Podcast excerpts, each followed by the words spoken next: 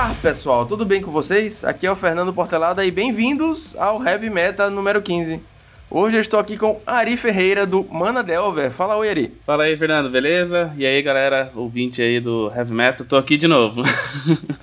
é de casa já. Eu falei semana passada que ia fazer um puxadinho aqui em casa e a galera já tá aqui comigo. É isso aí, agora vamos ter que me aguentar aí. Aproveitar que tô de férias. é isso aí. Tá de férias, vamos gravar podcast, vamos trabalhar aqui. Isso aí. Senhores, eu vou dar uns recadinhos rápidos. Uh, semana passada eu botei o podcast no YouTube. Eu não sei se vocês chegaram a ver, se vocês preferem no, no feed ou, ou no YouTube mesmo. Tô fazendo esses testes, essa semana eu vou colocar de novo. O canal ainda não tem aquele nomezão bonito, youtube.com.br alguma coisa, porque precisa de um número mínimo de inscritos, creio que 100. Então, é, vai ter o link na descrição. Eu vou divulgar junto com o link do podcast também o link do YouTube e vocês podem assistir por onde vocês acharem melhor. O importante é, de fato, consumir o conteúdo. Segundo recado, se vocês precisarem falar com a gente, heavymetapauper.gmail.com uh, é, O meu Twitter é arroba ifportelada, I de Iron Man, F Portelada.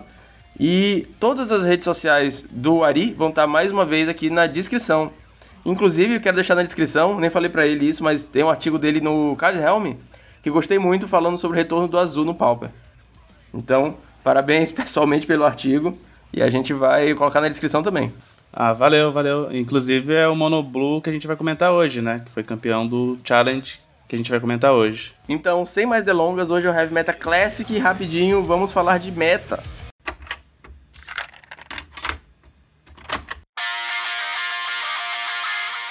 E agora, então, para falar de meta aqui no, no Heavy Meta, o meta pesado, a gente tem que fazer um meia-culpazinho que faz umas semanas que a gente não comenta muito sobre o meta do Challenge, porque a gente passou semana sem gravar e depois teve o.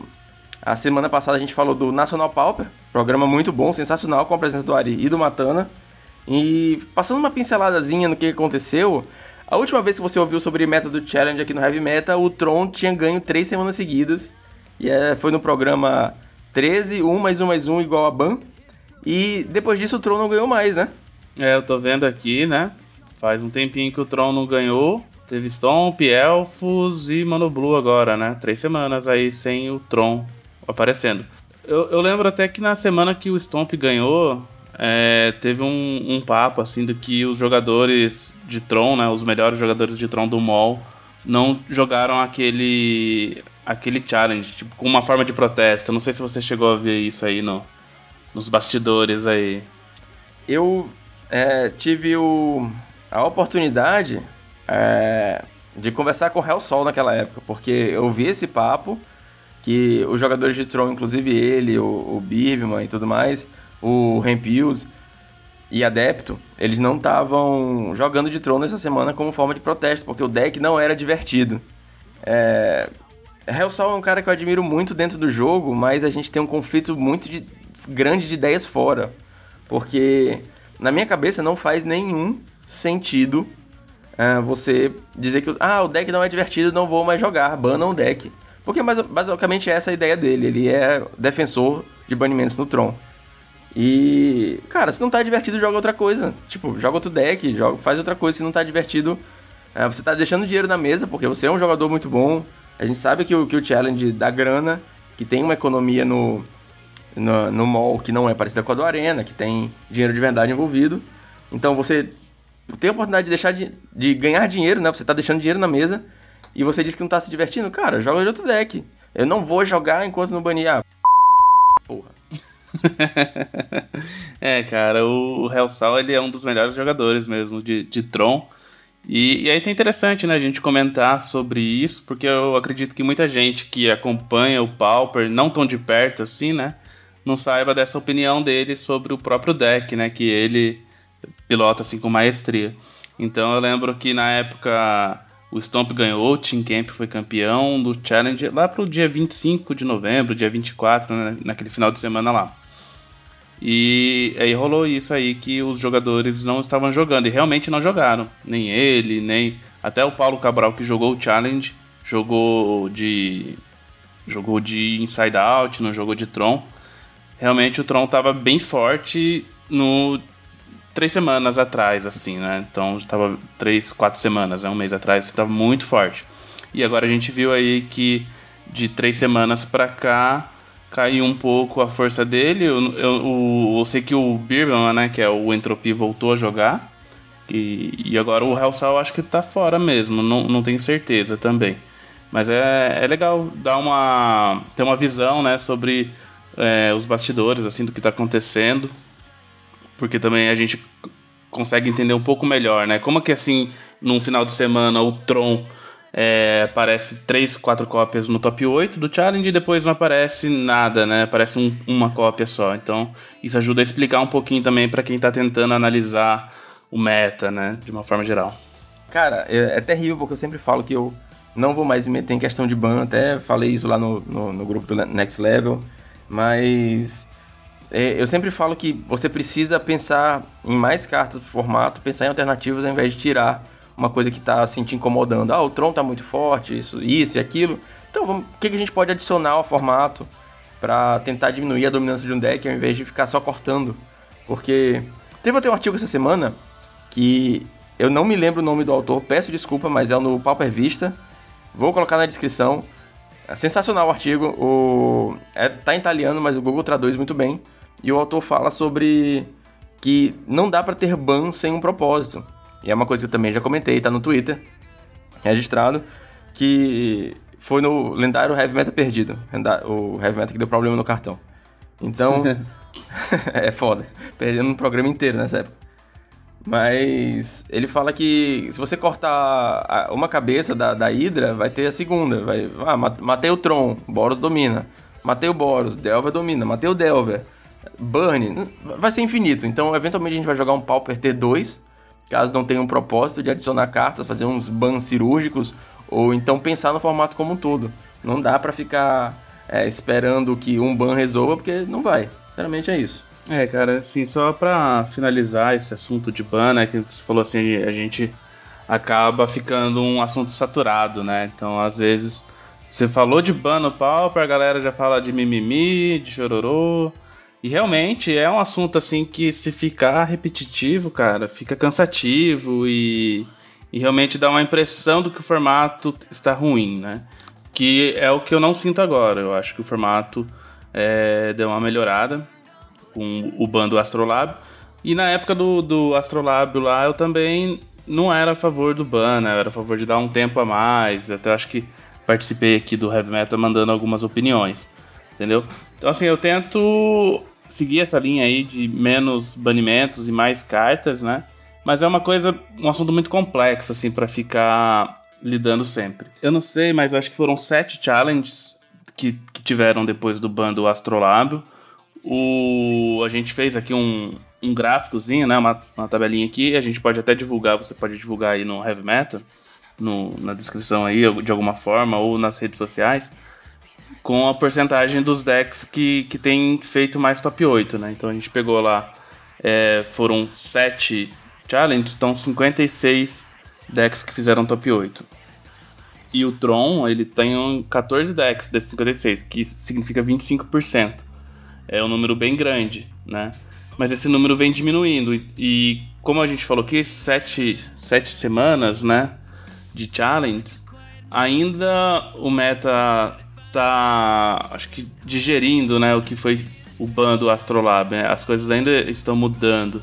Então a gente pode, sei lá, ter uma esperança de um futuro melhor aí, até porque acho que agora o Mystic Sanctuary tá dando um, uma nova vida, né, pro Monoblue, pro R-Scred.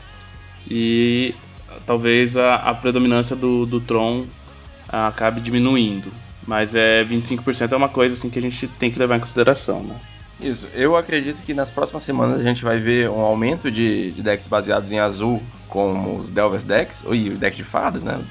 Devido à interação com o Mystic Santuário e o, e o Deprive e, e o Tragic Lesson, acho que a galera realmente tá, tá explorando bastante essa mecânica. E um, uma diminuição de Tron, porque a partida com, contra os Delvers, principalmente se a lista usa Delver, né? Porque tem muito que tá usando suas fadas, eu acho que é favorável pro. É desfavorável para o Tron.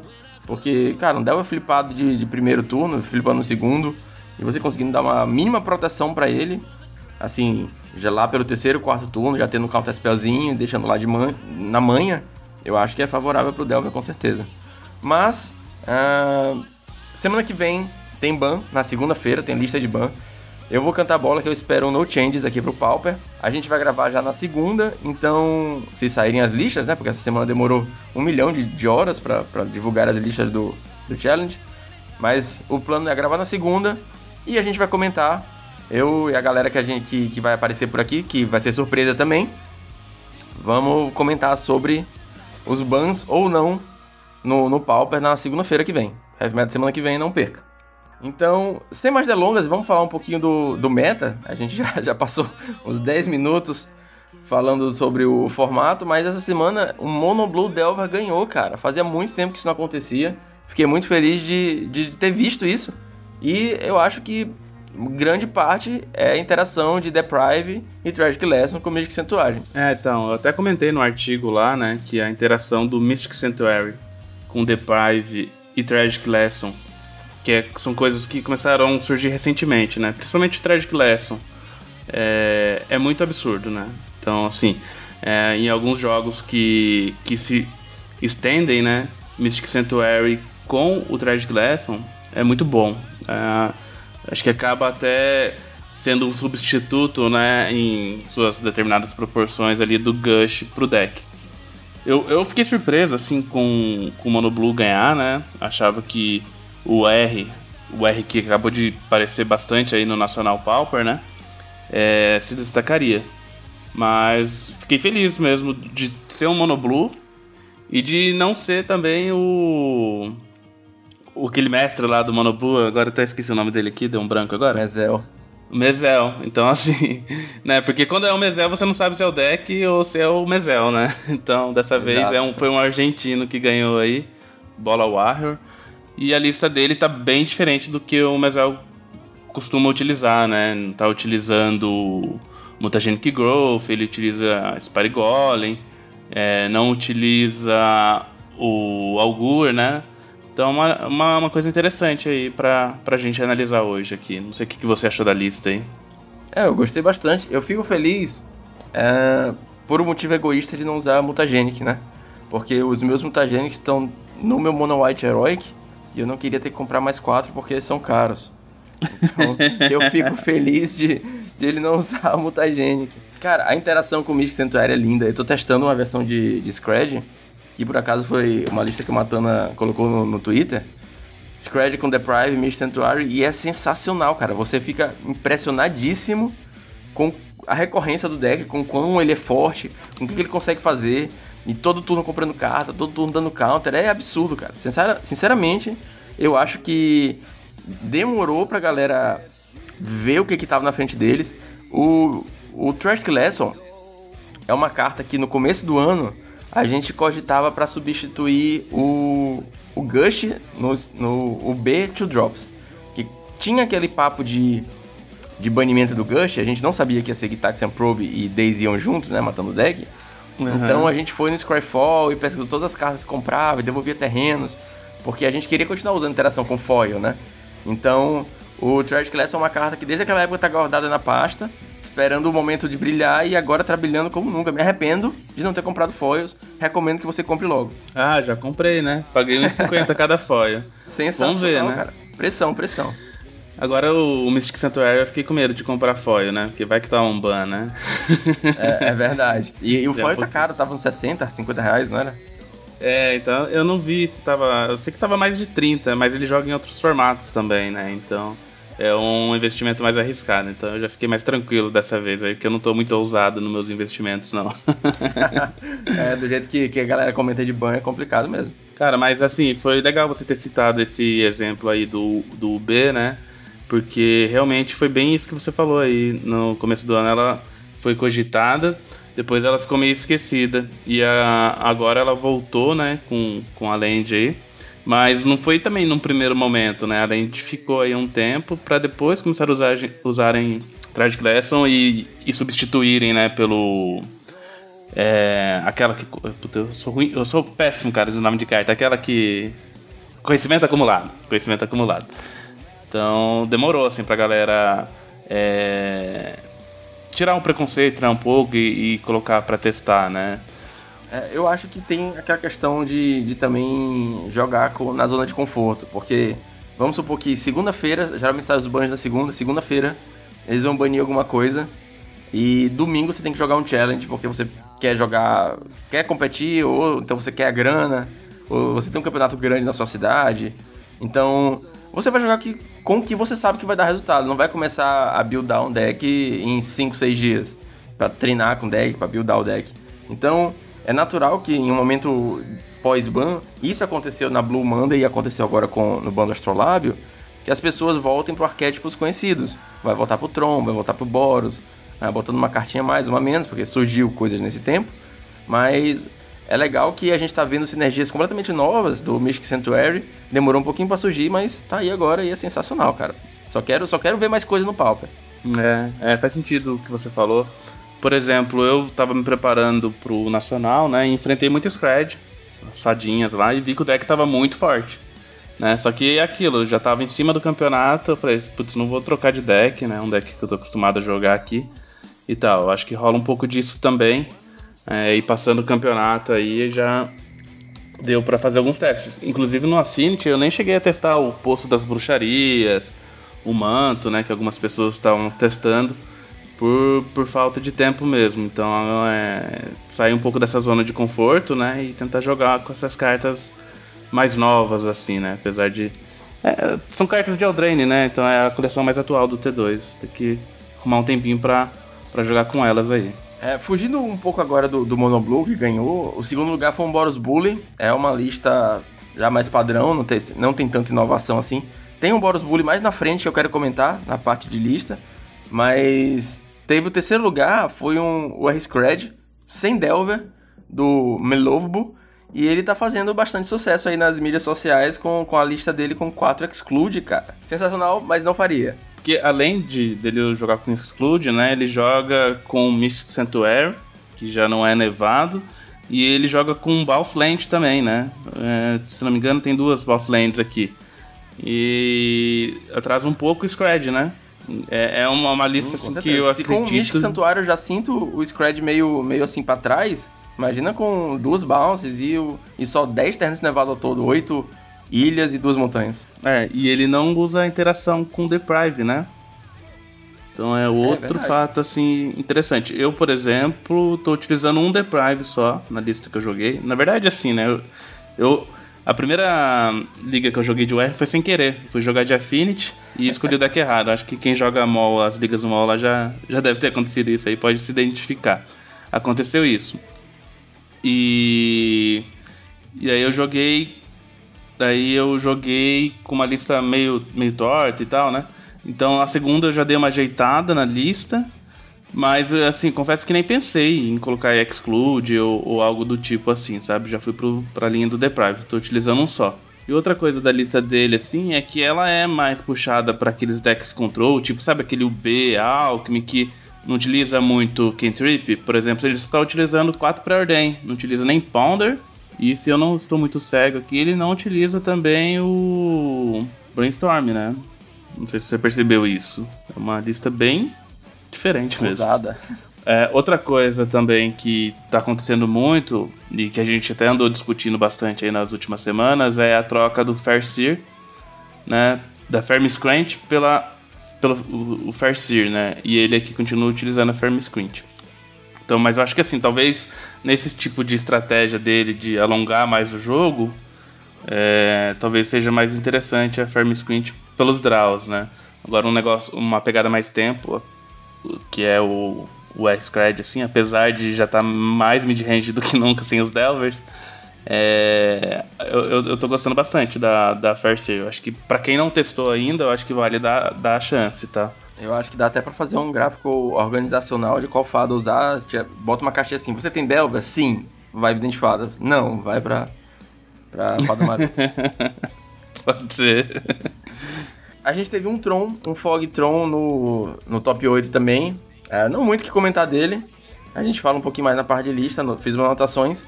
E três Burn, cara. Será que é hora de, de banir Fire Blast já? cara, Burn é um deck que ficou muito forte depois do Skill the Critics, né? Ele é aquele deck que tem um problema de você, às vezes, contar com a sorte, né? Então, ou, ou contar com não azar, né? Porque o deck ele é, ele é bom, ele é consistente. Tanto é que uh, no gráfico que a gente fez aqui, né? O Tron tá com 25% de, de top 8, né? No, no, no, nos challenges e tudo mais. E o Burn vem em segundo lugar, mais que Boros, mais que Elfos, né? O Burn tem 16%. Então, assim, é um deck que tá aparecendo no top 8 sempre. E eu até tava dando uma olhada aqui nessas listas. Duas listas, né, que fizeram top 8 essa semana. Elas têm exatamente as 75 cartas iguais, né? Não muda nada de uma Verdade. lista para outra, inclusive tá o side. Não, se bem que agora que eu tô olhando com mais tem, atenção tem um, aqui. Uma besteirinha tem um no curse, site né? diferente. Um tem, tem arqueiro, o outro não tem, mas a, o main deck tá idêntico. O main deck cara. tá idêntico, é. O, então, 60 cartas iguais e esquece essa parte do sideboard que tem uma diferencinha. Aí, então assim, é um deck que tá consistente, que não tem muito o que mudar e que tá fazendo resultado. Uh, eu até confesso que não, não jogo muito de Burn é, no, no Pauper, né? Jogo em outros formatos. E, e fui pesquisar um pouco para saber né, a, essa evolução do deck, depois do Skill the Critics, é, entender também um pouquinho da, dessa arqueira no, no sideboard, né? Aí conversando com os jogadores que jogam aí com, com deck, até mandar um abraço lá pro João Itapira, do, do Next Level lá, é, ele tá usando. Ele falou que começou a utilizar a arqueira depois do National Pauper, porque contra Mono Blue ele acha interessante. E ele, ele gosta bastante contra Tron, que é um deck que não tem remoção, né? Então potencializa bastante ele aí. Já que se o cara der fog, né? Não, ele vai continuar causando dano. Então. E aí juntou o fato que ele falou que não curte muito Molten Rain contra Tron, né? E também pode ser, pode ser porque às vezes não é um, é um outro tipo de estratégia, né? Então fica aí. Uh, essa acho que foi a última inovação assim do Firebrand Archer no side. Mas acho que um, um main deck ali, cara, é 3 curse padrão também. E, e entrou o Skill the Critics com tudo no deck, assim. A, às vezes eu enfrento ele assim. E coisa de, de ter turnos absurdos, assim. O cara começar com Rift Bolt, né? Turno 1. Aí turno 2 já fazer o Rift Bolt, seguido de um Needle Drop e já encaixar um Skill the Critic, sabe? Tá muito sinérgico o deck é, é aquilo, né? Às vezes você vai comprar muita montanha, ou às vezes você vai comprar uma montanha e não vai comprar mais. Mas que o deck tá forte, tá sim. Ah, isso que você comentou do, do Burn, jogar contra Tron e não usar o Molten Rain, eu também não jogo de Burn, mas eu jogo de Tron. Então, uh, o Molten Rain, ele funciona bem quando você tem um clock na mesa. Então, ele funciona melhor no RDW, porque você consegue é, ter um clock na mesa e dar um disruption no, no plano que o Tron tá fazendo você ganha um turno, dois, por mais que ele tenha que, que gastar um flicker, é um flicker que ele não vai dar no Stonehorn. Agora, no caso do Burn, eu até vi o, o Color Commentary, eu vi, eu tava vendo um podcast dele essa semana, o cara falando de botar Pyroblast contra, contra Tron, bicho, não faz sentido nenhum, você tem que acabar o jogo o mais rápido possível, a, a, a ideia é, não é controlar o jogo, é agredir. Então, a gente tem que voltar um pouquinho para aquele artigo do, do Mike Flores, host the beatdown. E você, no Tron, você nunca é o beatdown, e o Burn você sempre é o beatdown. Então, uh, não, não coloca para Blast. A ideia da arqueira é sensacional, cara. O Tron não tem remoção, e por mais que tenha o Weather Storm, uh, tem que ser um turno bom de pelo menos umas 3, 4 mágicas para o Weather Storm fazer boa diferença.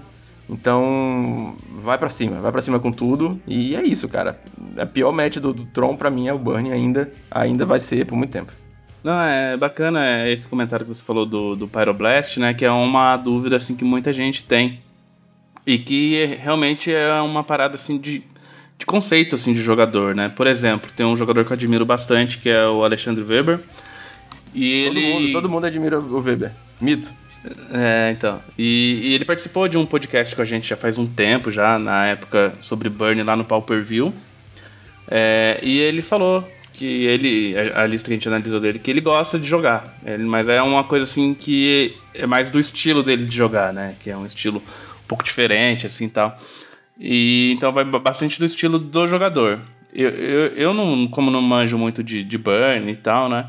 É, não, não saberia como jogar, mas assim, a princípio, assim, do, das vezes que eu joguei, das poucas partidas que eu joguei, eu não gosto também não de colocar. Até porque se você tá jogando contra um Tron, por exemplo, que é um deck lento, eu até comentei isso no, no último vídeo que eu fiz no canal lá, que ele é um deck que ele consegue locar rápido, né? Mas para ele ganhar a partida sem você conceder, sem você ficar puto e sair logo, é, ele demora um pouco, né? Então, por exemplo, por mais que ele coloque ali algum alguma coisa no campo de batalha e comece a fazer o lock dele e tal, você tem tempo, né? Você que tá jogando de burn tem tempo para guardar suas cartas, né, na mão e fazer o máximo de burn possível num turno e no próximo turno fazer o máximo de, de burn possível de novo, né? Até porque não tem tanto anula assim no, no Tron, né? Então acho que é uma estratégia que às vezes é mais interessante do que você colocar um Pyroblast aí. Mas aí, tipo, com certeza quem joga de Burn tem mais experiência, mais autoridade para falar sobre essa partida do que eu, né? Inclusive você que joga de Tron. é, é, eu vou falar assim, o que quando eu tô de Burn, o que me atrapalha bastante é arqueira, se entrar uma arqueira assim, junto com o termo, é basicamente ter dois termos na mesa e, tipo, dobra o clock do, do, do Burn praticamente.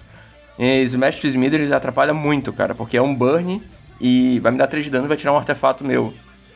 Então, às vezes eu tô com as manas certinha lá. Segundo turno eu coloco o, o meu prisma para no terceiro turno já, já conseguir fazer meu Tron Shenanigans e o cara destrói o prisma e acabou. Acabou, acabou meu jogo. Já aconteceu isso. Tipo, em final de campeonato, perder final de campeonato porque tinha um Smash to Smithers na mão do cara e eu não podia fazer mais nada. Não tinha filtro suficiente para fazer mais mágicas e poder ganhar dos bônus dele. É, isso aí também eu acho que é outra coisa interessante, né? Do Smash to Smithings. É, tem gente que não sobe todas as cópias. Eu não sei como é que o pessoal tem feito ultimamente. Porque se for pensar bem, é, são, são quatro ou três mapas que geralmente você consegue dar alvo, né?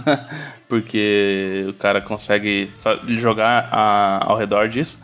E tem os prismas, né? Os prismas aí sim é um bom alvo.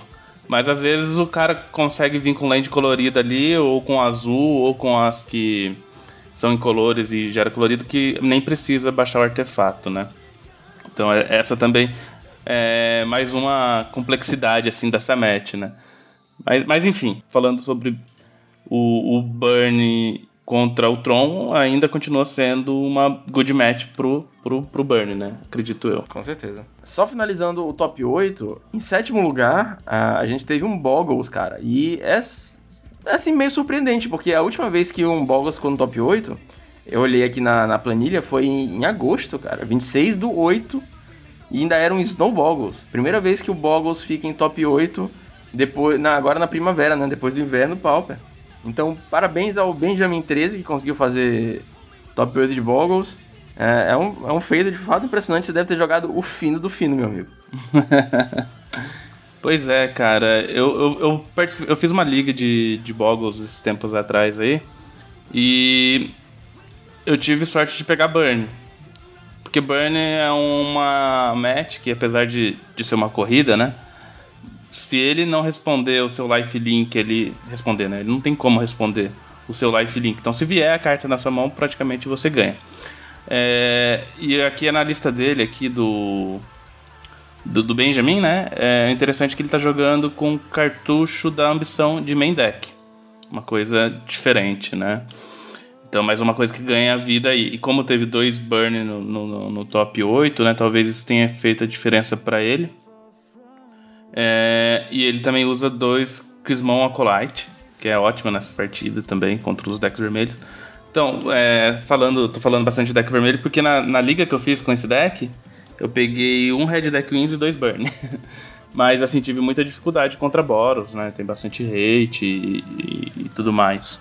Antes da, de a gente comentar um pouquinho das listas, se teve alguma tech diferenciada, só fazer uma leitura aqui do, do meta, a gente teve no, no, top 32 quatro Trons. O Tron do Paulo Cabral, que tem Ripping Soul, e três versões um pouquinho mais clássicas. A gente teve cinco Boros Bullies e a gente teve seis Burn, tudo isso no top 32. Então, assim, eu não, vi, não procurei outros decks é, como Elfos ou Stomp, Mas o desses três que a gente comentou, o Tron, terceiro lugar dos mais jogados, só quatro cópias no top 32. Eu acho difícil de apontar uma dominância, pelo menos nas últimas semanas, aqui do, do Tron. Pois é, parece que as coisas estão melhorando, né? E que bom, é que bom, porque assim, um formato que o Tron domina realmente não é uma coisa agradável, né? Não, de fato nenhum. É, eu acho que é meio cíclico, saca? Eu, eu não tenho como descartar a hipótese que tantos burns é, é resposta ao número de Trons, e aí depois um, um Boros ou um outro deck que seja bom contra, contra burn, vai subindo, depois o Tron volta e depois é, é um ciclo, né? Já dizia o Rei Leão, um ciclo sem fim. É assim, o que é interessante é também assim, o, o Boros não tá é, em segundo lugar arrepiando também, né? Eu acho que isso seria preocupante, assim. É, ter Boros e Tron, porque Boros ele é um deck que joga muito assim contra agros, né? Com, com esses é, Prismatic Strands, que é uma carta absurda, assim. Então, com o R subindo pouco e jogando melhor contra esses dois decks, fica tudo mais equilibrado. Então acho que fica um negócio mais gostoso de jogar. Eu, particularmente, estou curtindo bastante o momento do, do formato. É, não sei se é porque eu estava jogando de Affinity, e Affinity tem uma match boa contra Tron. Talvez quem jogue, por exemplo, de Boros tá achando péssimo, né? Ter tanto Tron assim. E sei lá, quem joga de Stomp, que é locado pelo Apesar de que Stomp, quando vem rápido, é difícil do, do Tron responder, né? É uma partida assim que é 880, né? Quem vier melhor vai conseguir ganhar. Mas às vezes, por exemplo, Elfos jogando contra Tron, o cara locou ali, por mais que você ganhe vida e não tem muito o que fazer, né? Não tem muita resposta ao lock. Então, talvez a impressão minha seja da experiência que eu tenho. Mas assim, eu tô gostando bastante do meta, cara. É... Tô torcendo para não ter nenhum ban concordo, olha, tem cartas que é absurda, é, tipo, tem cartas que, que destoam, né? Mystic Sanctuary é forte, é, tem o, os Flickers, né? O próprio Ephemerai é uma carta muito forte, mas enquanto não tiver um deck que que nem o Jeskai estava, eu acho que dá pra gente ir mantendo essas cartas fortes no formato. É, não sei como é que vai ser, que vão ser né, as próximas edições depois depois dessa de Eldraine, né? Não sei se os caras falam assim, cara, vamos pisar no freio aqui porque Eldraine foi um negócio fora da curva, né? Sei lá. Mas se vier nessa pegada de adicionar bastante cartas pro Pauper, né? Com power level legal, é, eu tô bem otimista. Tô bem otimista para que é, essas cartas que hoje estão sendo destaques no, no Pauper é, recebam cartas concorrentes ali e que, o, que nivele para cima o formato, né?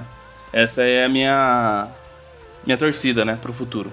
É, eu acho que eu acho que é a torcida da maioria, cara. Assim, com exceção de, de alguns que não merecem ser nomeados, eu acho que é a torcida da maioria que, que o formato se nivele para cima, que a gente vá cada vez mais tendo um bom power level e tendo um jogo equilibrado. Sobre nomear aí, né, que você falou, eu acho que acho que vale a pena até compartilhar, né? Fica a seu critério, compartilhar o artigo que o Uma escreveu, né? Com o ponto de vista dele. Eu acho que ele compartilha muito da visão do Sal, que inclusive eles conversam bastante lá, então talvez tenha um pouco dessa visão parecida. Mas tem, tem bastante gente que vai para essa linha de que, que, por exemplo, quem pensa que nem a gente, que deve nivelar para cima, né? Talvez esteja querendo um formato mais forte do que o Pauper deva, deva ser. É, aí é uma questão de, de, de, linha de raciocínio, de, de gosto de cada um, né, com o formato e tal. Mas eu acho que são coisas que são pontos de vista diferentes, né? Eu, por exemplo, não quero um formato nivelado para baixo que que vire um palco T2 ou algo do tipo, porque realmente o que fez a gente começar a jogar o Pauper foram o power level das cartas antigas, né?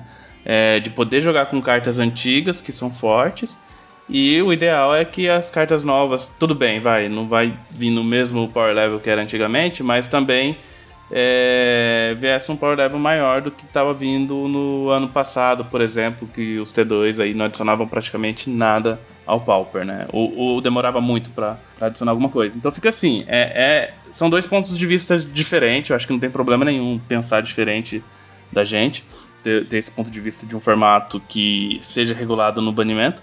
Acho que tem muita coisa para ser feita no Pauper, cara, de verdade, assim, pela Wizards. em questão de, de regulagem do formato, mas acho que não é o assunto de hoje, né? Eu já falei, eu tô falando muito, viu? Desculpa aí, galera. ah, nada, é bom que a gente tem bastante conteúdo pra galera. Mas, dando prosseguimento, a gente. Vamos falar de lista um pouquinho? Falar das tags que surgiram? Vamos, vamos, vamos sim.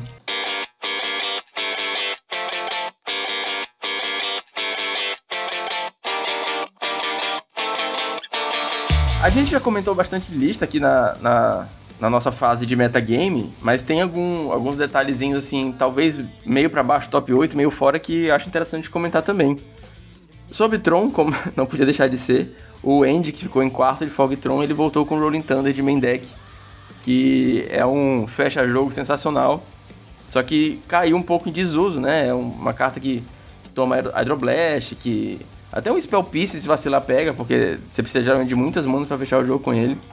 Mas voltou com o Rolling Thunder e ele tá só com dois Stone Horns. A galera geralmente tá jogando com 3, 4, ele tá com dois. E outra tech que ele voltou foi o Bajuka Bog. Talvez uh, se proteger um pouco mais de, de Mystic Sanctuary até, porque a, a, carta vai pro cemitério, e se ele não conseguir baixar um land no mesmo turno, ele já consegue limpar o cemitério ali do Deprive, ou então do, do Tragic Lesson que pode acabar voltando para sempre. É, eu vi a lista dele que tem algumas coisas antigas, né, que voltaram. Né? É, ele usa Capsize, Electric de main deck, né? realmente ele tá usando algumas techs antigas, né? Sobre o Rolling Thunder, cara, ele, ele é uma carta. Eu gosto, particularmente eu gosto.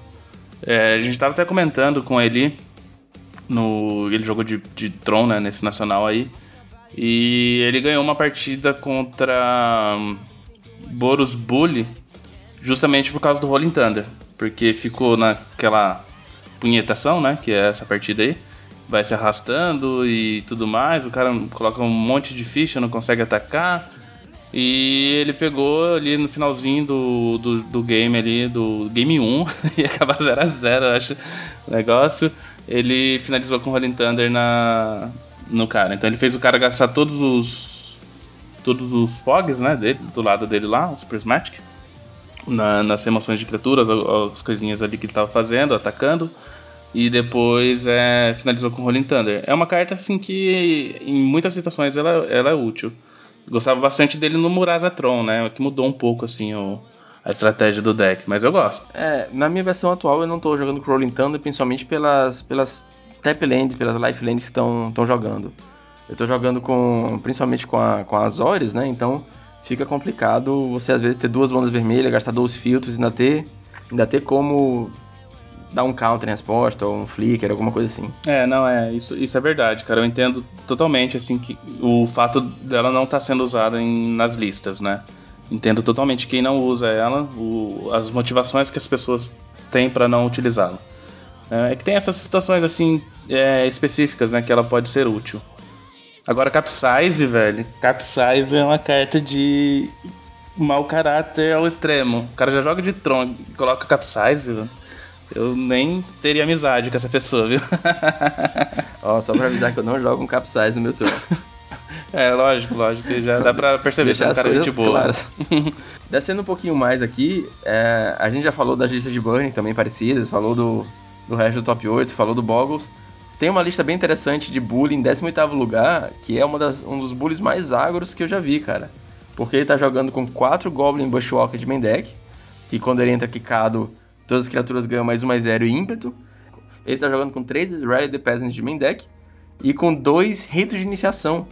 Que é aquele instante custo 1, salvo engano. Que você descarta X cartas da sua mão. E as criaturas ganham mais um, mais zero para cada carta descartada dessa maneira. Então, eu acho que o objetivo é tentar fechar o jogo o mais rápido possível. Passar por cima de, de, de adversários que botar na frente mesmo. E é, foi interessante ver que ele ficou pertinho do top, top 16, fez, é, ficou em 18 lugar. Então, pô, sensacional. Novas techs surgindo aí no Boro Bullies. Não tá, não tá estagnado. É, cara, que loucura, velho. Loucura. Nunca imaginaria colocar Goblin Bushwalker nesse deck, ainda mantendo, né, o Rally the Peasant. Realmente uma lista criativa, né? Ousada. Ousada, exato. Mas legal, é, acho que isso que é, que é legal da gente ver, né, cara? E pode ser que não seja a melhor build, né, do, do, do deck, mas é, se eu jogasse de, de Boros, por exemplo, eu gosto de ver essas coisas assim e testar. Ah, o cara fez isso? Vou testar também. Vou testar e, e ver e tiro minhas conclusões. Então, é, o interessante, né, de fazer esse podcast que você faz é realmente mostrar esse tipo de coisa, assim, e, e para quem joga com deck, nossa, isso é sensacional, cara. Esse tipo de coisa.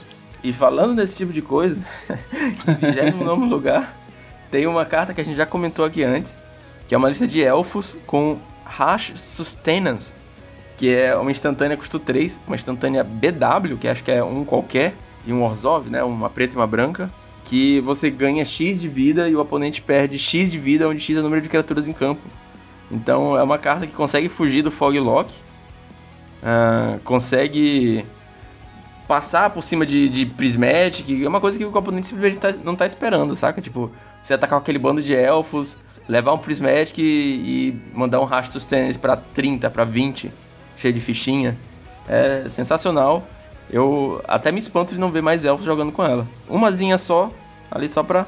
Já vi muito no passado essa carta no, no side, né? Do, do Elfos.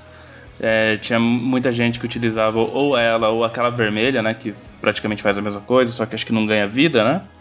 Sim. É, não sei se você sabe qual que eu tô falando, mas é, são cartas que o pessoal utiliza para tentar ganhar de, de decks é, que tem o Fog, né? Aqui no caso, uh, ele pode dar na criatura também, né? Então, sei lá, jogar num, num Atog do cara ali, não tem muito o que fazer, né? Seja um, um jeito de lidar com o Atog. Mas é, ele tá usando de main deck, né? Isso, isso é legal também. Isso é, é diferente. Nunca tinha visto. Nem. E, só que ele não usa mais nenhuma no side. Mas é, é diferente utilizar isso aí no, no main deck, hein? Ele acabou ficando top 32 e vamos deixar aí os especialistas de elfos comentarem ou testarem mais o Rash Sustenance e ver se realmente faz resultado, se precisa, porque às vezes vai que não precisa, né? Vai que é um. Ele tá sendo zeloso demais para passar por cima de Fog e na hora. Eu já perdi partida de elfos que não tinha isso e o cara só foi para cima mesmo com, com aquele que dá mais X mais X, o Timberwatch. Então, é isso, né? Vamos esperar. Tipo, o que eu tenho visto assim é que são dois tipos de, de elfos que tenho jogado ultimamente, né? Tem gente que não tá mais usando o Distant Melody, né? Usa o Lead do Stampede e o Widway, né? Se não me engano, o nome da carta lá, nova.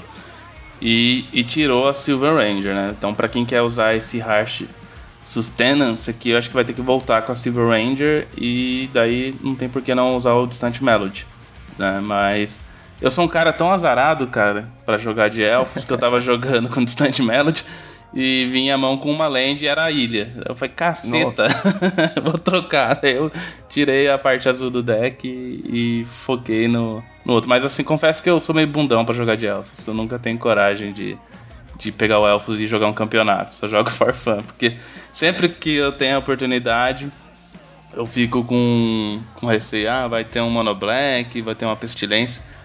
Mas, enfim, né? Fora isso, é, vale ressaltar o Hydroblast aqui na lista do cara, né? Porque é, quem tá jogando com azul, muita gente tá usando o Hydroblast aí pra se livrar de um Electric, de alguma coisa do tipo vermelho aí que enche o saco, né? Do deck. Então é isso, galera. Não podia ser heavy metal sem indicação de metal. Vamos lá, Ari? Bora, bora lá. Yeah!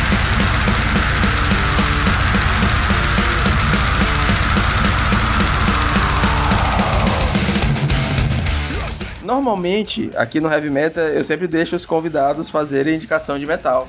Mas o Ari veio aqui semana passada, fez a indicação dele, e ele já falou que ele não é muito fã do, do estilo, então eu vou indicar essa semana. A banda que eu quero indicar é o All That Remains, que foi a banda mais ouvida no meu Spotify esse ano. E ela é uma banda de metalcore, death metal melódico, e uma coisa que é um estilo que eu não gosto muito, mas o que me agrada bastante é a diferença uh, de pace entre as músicas. Às vezes tem uma parte muito gritada, muito rasgada, muito agressiva e uma parte mais melódica, com vocal mais limpo. E foi uma música que me acompanhou muito uh, no meio do ano, quando eu estava em transição de emprego. Era uma parte, é uma, uma banda assim que, que alimentava aquele sentimento um pouquinho de, de, de revolta, saca? De porra, naquele ônibus lotado, puto. Então, uh, eu já escutei muitas vezes que a, a galera escuta um metal muito, muito forte quando tá com esse sentimento e precisa até se acalmar. Então, uma, uma banda que funcionou bastante desse jeito para mim.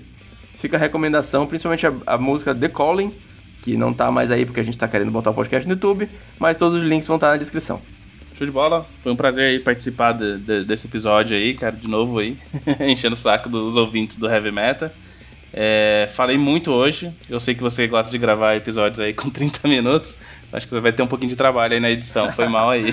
Desculpa aí, galera. Sensacional a gente ter um episódio com muito conteúdo. Foi, foram opiniões muito boas. E é sempre bom a gente ver, ver opiniões diferentes, saca? É, só a minha opinião. E, e o Felipe também, quando grava comigo, ele tem uma opinião muito parecida às vezes. Então é bom a gente ter bastante, bastante pontos de vista pra, pra galera ouvir e tirar suas próprias conclusões, que eu acho que isso é o mais importante. Show de bola. Então é isso aí, até semana que vem. Muito obrigado, Ari. Você tá, sai de casa, o colchãozinho tá aqui, pode chegar. Falou, tamo junto. Falou, galera. Até mais, galera. Falou.